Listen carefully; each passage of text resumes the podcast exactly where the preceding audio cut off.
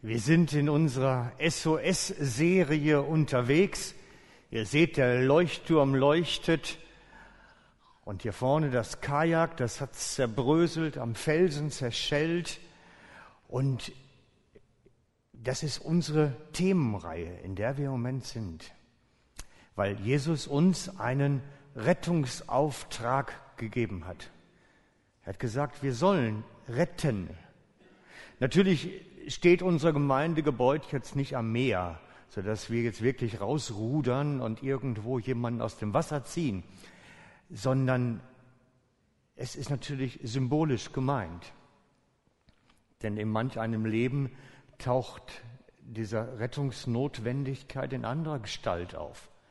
Manchmal kommt der Sturm in Form von Krankheit, von Arbeitslosigkeit, von Not.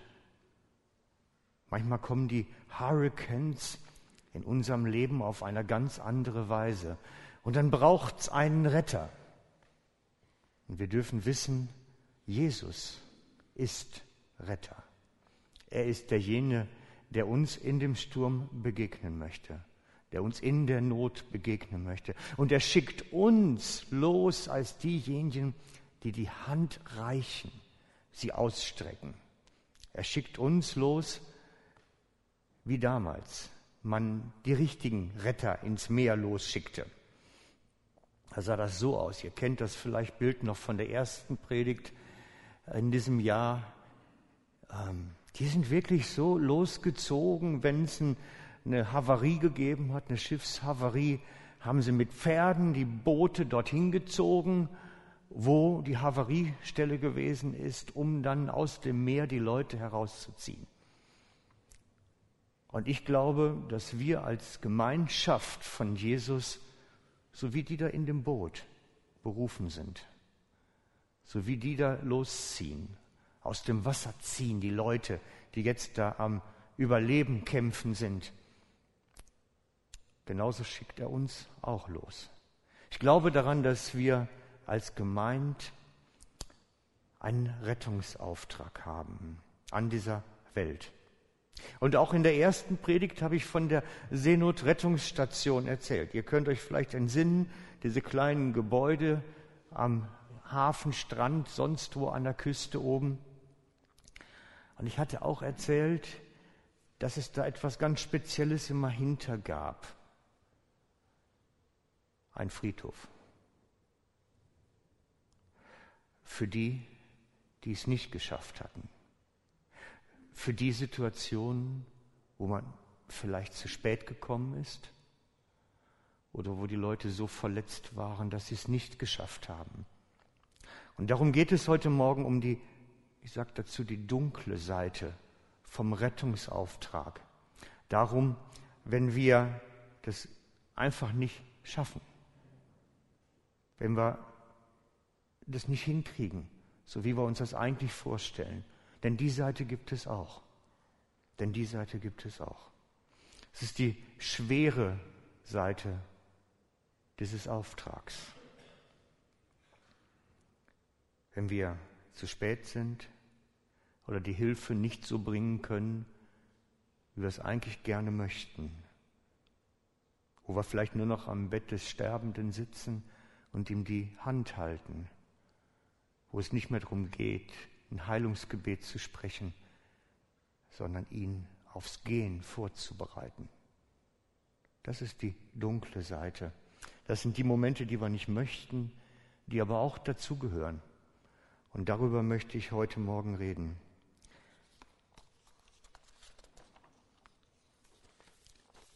Weil die gehören zu meinem Leben immer schon dazu.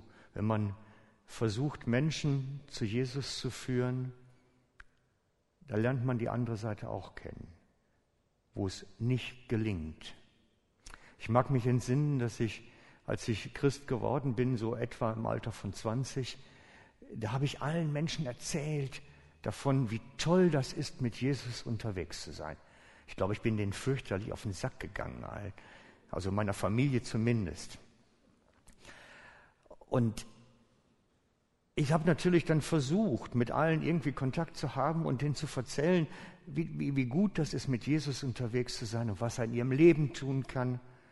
Und ich habe das auch versucht bei meinen Eltern, bei meinem Vater speziell. Weil meine Eltern, die lebten in Scheidung, getrennt.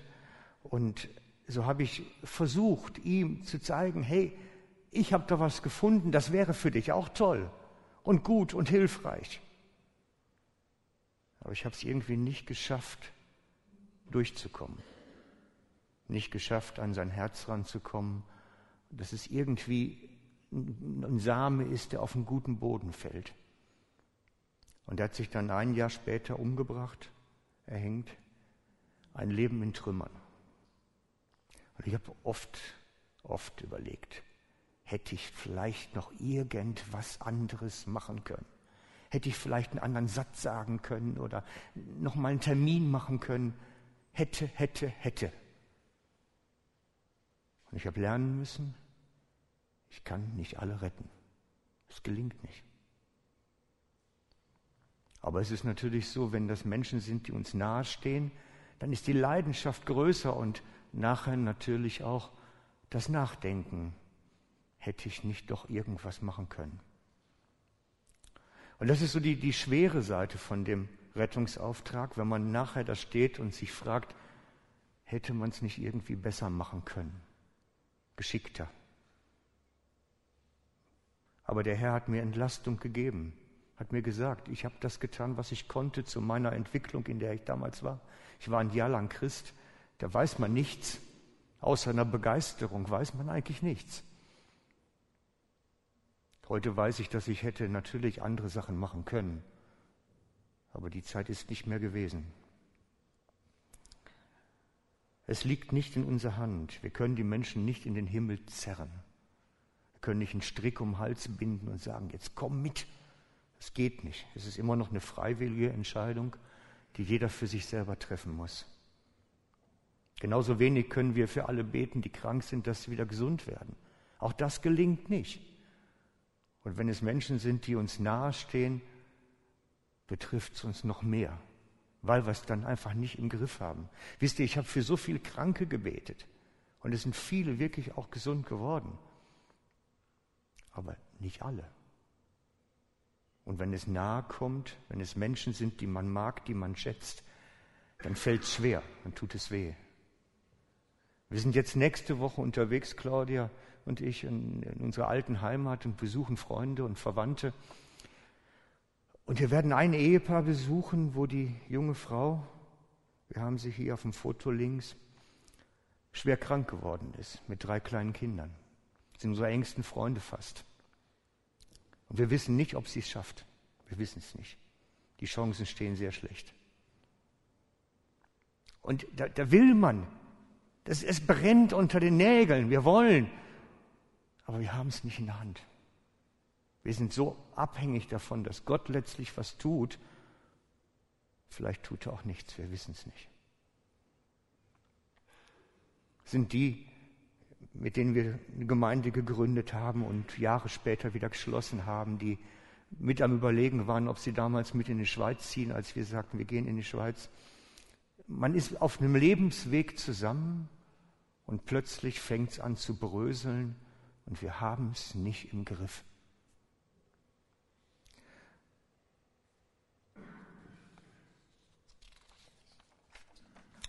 Und ich habe gelernt, ich habe es nicht in der Hand, ich kann es nicht machen. Es geht nicht. Es, es ist nicht möglich. So weh es auch tut. Aber was ich verstanden habe, ist, dass niemand, wirklich niemand auf seinem schweren Weg alleine gehen sollte. Niemand, wirklich niemand sollte die dunklen Stunden alleine durchleben müssen. Das habe ich verstanden. Und ich glaube auch, dass, es, dass, dass Jesus das ähnlich sieht. Denkt doch nur mal an die Geschichte von Johannes dem Täufer, als er bei Herodes im Knast sitzt. Todesurteil gesprochen. Er wusste, da komme ich nicht mehr lebend raus. Aber er hatte immer noch seine Leute, die kamen und Botschaften brachten und dann wieder die Antwort brachten. Er hatte so wie so eine kleine eigene Jüngerschar, die ihm immer noch zur Seite stand, selbst noch dort im Knast. Er war nicht allein. Und das ist das, was mir so nachgegangen ist. Letztlich, das ist der Schlüssel. Die dunklen Tage kommen, die dunklen Stunden kommen in unserem Leben und im Leben von denen, die wir lieben. Aber niemand sollte sie alleine gehen müssen. Sollte immer jemand da sein. Und das ist auch das, was Paulus selber von seinem Dienst schreibt. Er schreibt in 2. Korinther über seinen Dienst, wenn einer schwach ist, dann trage ich ihn mit. Wird jemanden vom, zum Bösen versucht, quält mich ein brennender Schmerz. Da steht nichts davon, dass er das dann schon wieder zurechtbiegt. Das nicht. Sondern da steht etwas von Anteilnahme, von Mitgefühl, von gemeinsam etwas aushalten. Darum geht es. Never walk alone. Du solltest wissen, wer mit dir auf dem Weg ist und wer in diesen Stunden dann an deiner Seite ist. Es ist so wichtig, so, so wichtig. Und deswegen schreibt er an die Galater, einer trage des anderen Last. So sollt ihr das Gesetz des Christus erfüllen. Das ist das, einander Lasten tragen. Ich kann der jungen Frau die Krankheit nicht abnehmen. Ich, ich, ich, vielleicht möchte ich es sogar, aber ich kann es nicht. Sie hat sie, nicht ich. Aber ich kann bei ihr sein, in dem Rahmen, der mir möglich ist. Und es sind noch mehr Leute bei ihnen. Und es ärgert mich, dass ich zu der Zeit, als mein Vater damals einsam und allein gestorben ist, nicht in der Nähe war. Dass ich es einfach nicht geblickt habe, verstanden habe, was da läuft. Es sollte niemand alleine gehen müssen.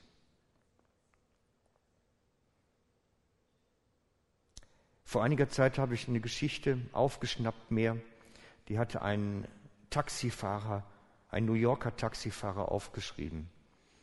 Und sie hat mich sehr nachdenklich gemacht, als ich sie bekommen habe, weil, er, weil sie so wahr ist, so, so, so, so nah an der Realität. Man kann, und ich habe das Gefühl, sie ist auch erlebt, weil so kann man sich das nicht ausdenken einfach.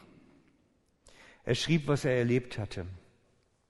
Ich wurde mit dem Funkgerät zu einer Adresse hinbestellt. Und wie gewöhnlich hupte ich, als ich ankam. Das macht man scheinbar so.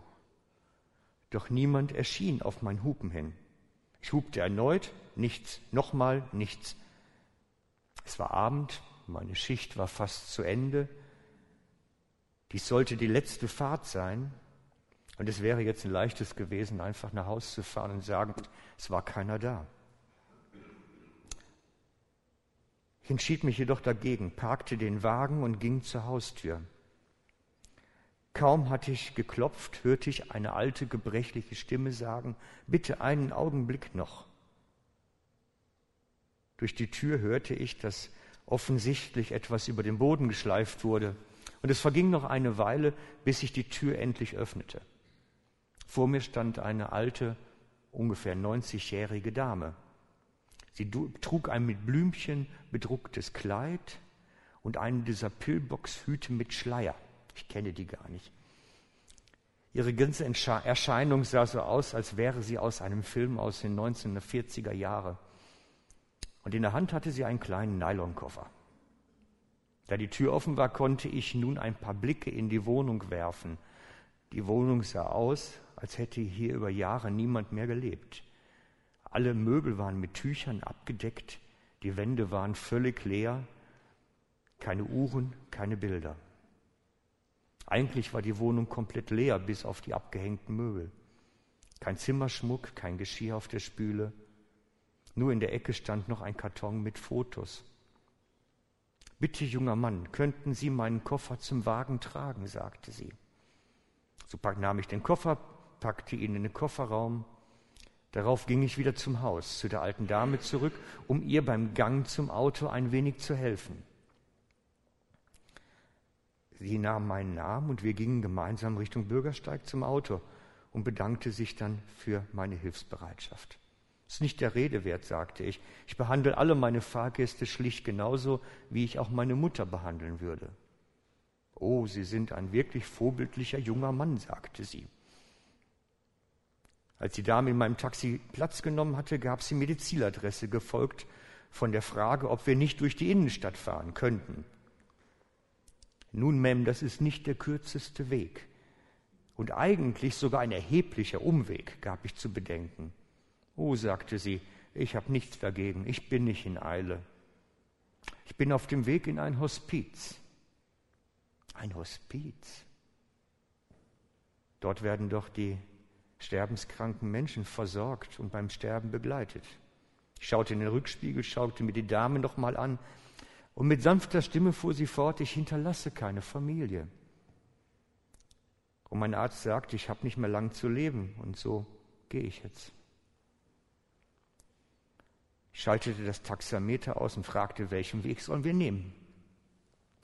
Die nächsten zwei Stunden fuhren wir in den Abend und in die Nacht hinein dabei einfach durch die Stadt. Sie zeigte mir das Hotel, in dem sie einst an der Rezeption gearbeitet hatte. Wir fuhren durch zu den unterschiedlichsten Orten. Sie zeigte das Haus, in dem ihr verstorbener Mann und sie gelebt hatten, als sie noch ein junges, wildes Paar waren. Sie zeigte mir ein modernes neues Möbelhaus, das früher mal ein angesagter Schuppen zum Tanzen war. Als junges Mädchen habe sie dort oft das Tanzbein geschwungen. An manchen Gebäuden bat sie mich einfach langsam zu fahren. Da sagte sie dann nichts.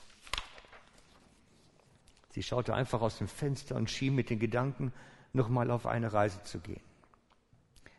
Inzwischen waren Stunden vergangen und hinter dem Horizont kamen die ersten Sonnenstrahlen hervor. Waren wir wirklich die ganze Nacht gefahren? Ich bin müde, sagte die alte Dame plötzlich. Was für ein Wunder. Jetzt können wir zu meinem Ziel fahren. Schweigend fuhren wir zur Adresse, die sie mir am Abend vorher gegeben hatte. Das Hospiz hatte ich mir größer vorgestellt. Es war eher wie ein kleines, freundliches Ferienhaus. Kaum, dass wir vom Haus anhielten, eilten zwei Sanitäter aus dem Haus auf uns zu. Offensichtlich hatten sie die ganze Zeit schon auf die Dame gewartet. Sie waren jedenfalls sehr besorgt. Und während die alte Dame im Rollstuhl Platz nahm, trug ich den Koffer zum Eingang des Hospiz. Wie viel bekommen Sie von mir für die Fahrt? fragte sie, während sie in der Handtasche kramte. Nichts, sagte ich. Oh, sagte sie, Sie müssen doch Ihren Lebensunterhalt verdienen. Oh, sagte ich, es gibt noch andere Passagiere. Ohne lang zu überlegen, umarmte ich sie und hielt sie ganz fest. Sie haben meiner alten Frau auf ihrem letzten Meter noch ein klein wenig Freude und Glück geschenkt. Danke, sagte sie. Ich drückte ihre Hand und ging wieder zum Ausgang. Und hinter mir schloss sich die Tür des Hospiz. Es klang für mich wie der Abschluss eines Lebens. Was wäre gewesen, wenn diese Frau nun auf einen unfreundlich, mies gelaunten Fahrer geraten wäre, der nur mal eben seine Schicht beenden wollte. Was wäre, wenn man die Fahrt gar nicht angenommen hätte und nach dem ersten Hupen nach Haus gefahren wäre? Was wäre, wenn? Der Taxifahrer schrieb dann noch, wenn ich an diese Fahrt zurückdenke, glaube ich, dass ich in meinem Leben noch nie was Wichtigeres getan habe. In unserem hektischen Leben leben wir so viel Wert auf große, bombastische Momente, größer, schneller, weiter. Und dabei sind es die kleinen Momente, die kleinen Gesten, die den Unterschied machen. Und wir sollten wieder Geduld haben. Nicht nach dem ersten Hupen nach Hause fahren. Und Zeit nehmen für die Menschen. Mich hat die Geschichte sehr bewegt weil wir sind alle so geschäftig, so in Eile, so unter Druck immer, dass wir uns diese Momente gar nicht haben. Wir übersehen sie. Wir übersehen sie, weil wir so in Eile sind.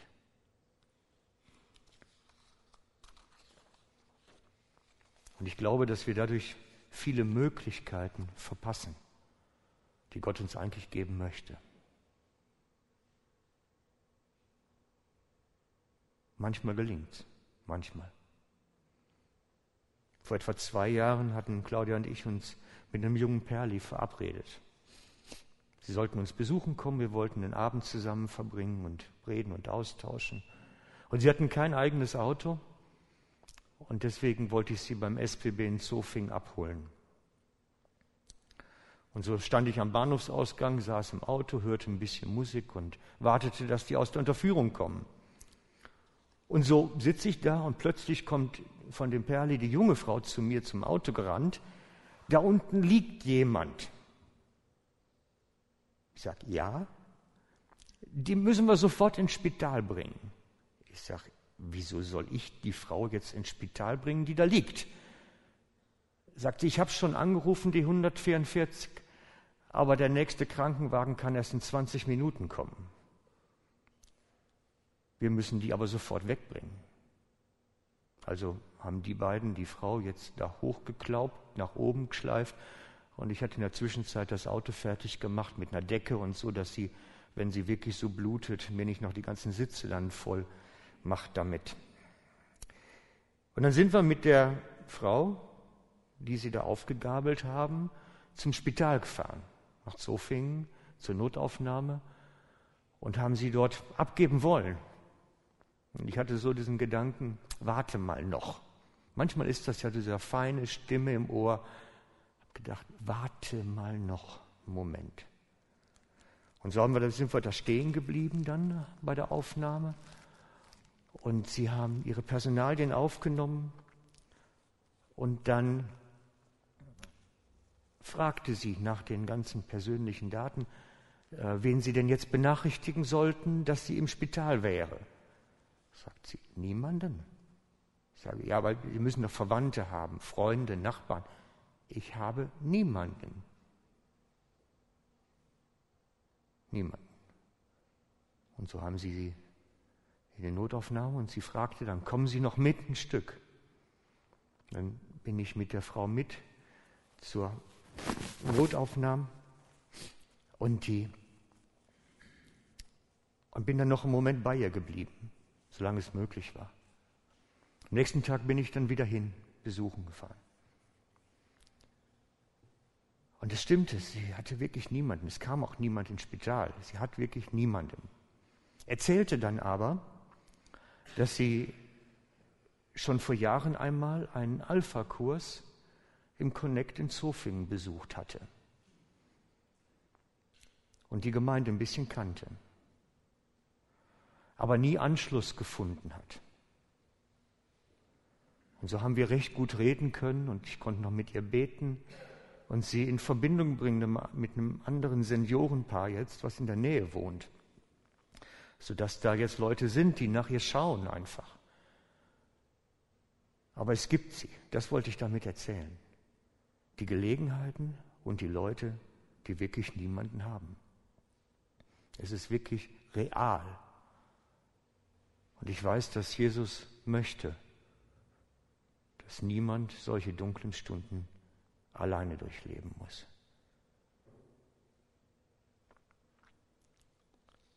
Dass niemand diese Stunden alleine gehen muss. Wisst ihr, ich hätte auch genauso gut bei der Unterführung einfach 144 A lüten können und Terror machen können. Ich kann das gut, wenn ich will. Ihr müsst jetzt kommen und wenn ein reger Hubschrauber schickt, das ist mir scheißegal, das ist unterlassene Hilfeleistung. Man kann richtig, ne, da kann man schon mal richtig die große Kelle ausfahren. Oder was wäre gewesen, wir hätten sie einfach am Spital abgesetzt und wären nach Hause gefahren. Wisst ihr, ich glaube, manchmal sind die Gelegenheiten, die Gott uns gibt, wie hinter dem eigenen Komfortzone. Da, wo es unangenehm wird im ersten Schritt, da beginnt die Gelegenheit. Weil jetzt, jetzt nehmen wir mal den konkreten Fall mit der Frau, die wir da aufgelesen haben. Die Komfortzone wäre gewesen, möglichst schnell die Frau loswerden und nach Hause fahren. Das ist die Komfortzone. Und wenn ich dann mal ein Stück zurücktrete und sage, die schieben wir jetzt mal einen Moment weg, sondern wir bleiben jetzt mal in der Situation, da tut sich plötzlich ein Fenster auf. Auch bei dem Taxifahrer. Die Komfortzone wäre gewesen zu sagen, ich habe einmal gehupt, zweimal sogar, ist es niemand gekommen, Feierabend. Endlich Fernseh schauen. Und wenn man dann hintritt, einen Schritt hinter die Komfortzone, tut sich plötzlich eine Möglichkeit auf. Ich glaube nicht, dass es an Gelegenheiten mangelt. Es mangelt an uns, an unserem Leben. Ich glaube, dass es daran hängt, dass wir so überhastet leben, so unter Druck sind, so in Eile sind, dass wir die Gelegenheit einfach nicht mehr sehen. Niemals, nie sollte jemand seine dunklen, schweren und vielleicht sogar letzten Wege alleine gehen müssen. Niemals, nie. Mir ist noch ein Vers dazu gekommen beim Vorbereiten, den ich noch mit euch teilen möchte. Steht in Matthäus 25, 34. Und es ist aus der Rede über die Gerechten und Ungerechten. Sagt Jesus, dann wird der König denen, die zu seiner Rechten sagen, kommt her, ihr Gesegneten meines Vaters, und erbt das Reich, das euch bereitet ist seit Grundlegung der Welt.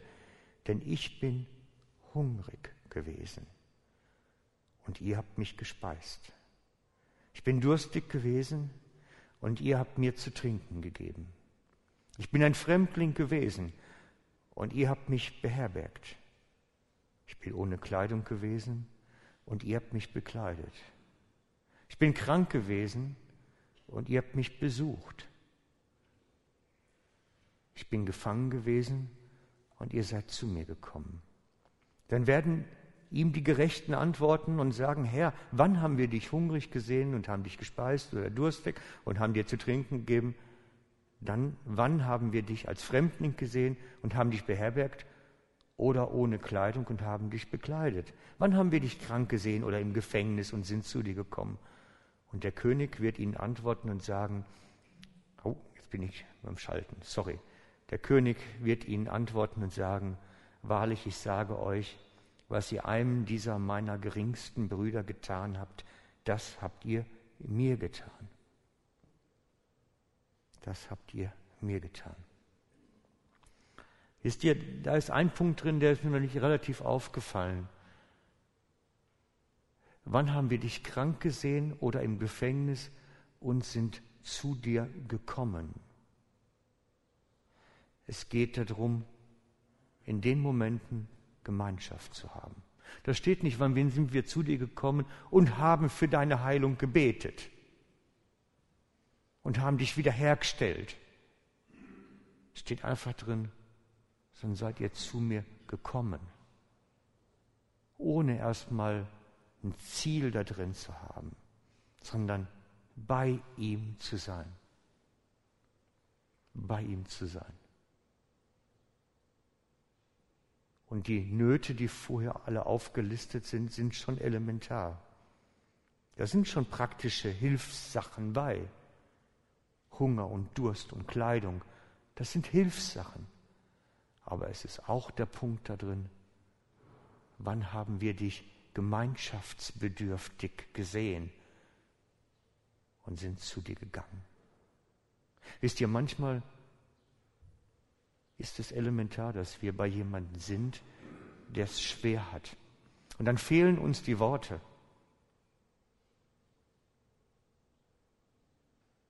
Aber die Gemeinschaft ist es schon wert.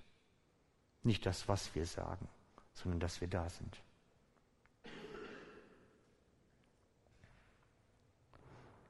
Jesus möchte, dass wir barmherzig sind, hilfsbereit sind und uns in Menschen investieren.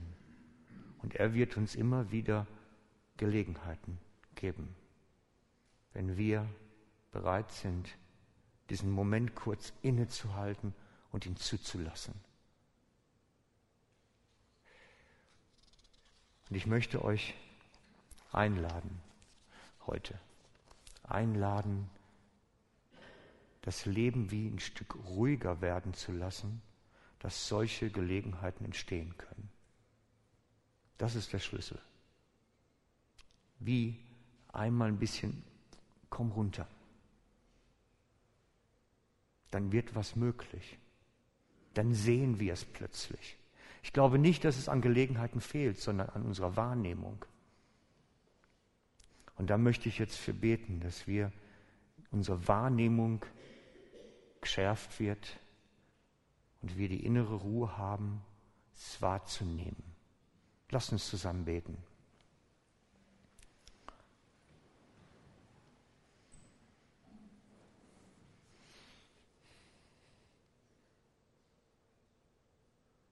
Jesus, und du möchtest uns gebrauchen. Möchtest uns gebrauchen, dass wir einander, füreinander da sind. Einander Gemeinschaft schenken, Zeit schenken, miteinander auf dem Weg sein im Moment und darin einander zu stärken. Und ich möchte dich bitten, dass du unsere Wahrnehmung schärfst, dass wir die Gelegenheiten erkennen, die du uns gibst dass wir die Gelegenheiten wahrnehmen, dass wir von unserem überhasteten Leben ein Stück zurücktreten können und die nötige Ruhe haben zu erkennen, was du da eigentlich für uns hast. Gebrauche uns, Herr, als deine Werkzeuge in dieser Welt, deine Liebe und deine Barmherzigkeit auszugießen, deine helfende Hand auszustrecken. Gebrauche uns als deine Kinder, als deine Gemeinde. Wir trauen auf dich, dass du es machen wirst. Amen. Werden jetzt zusammen noch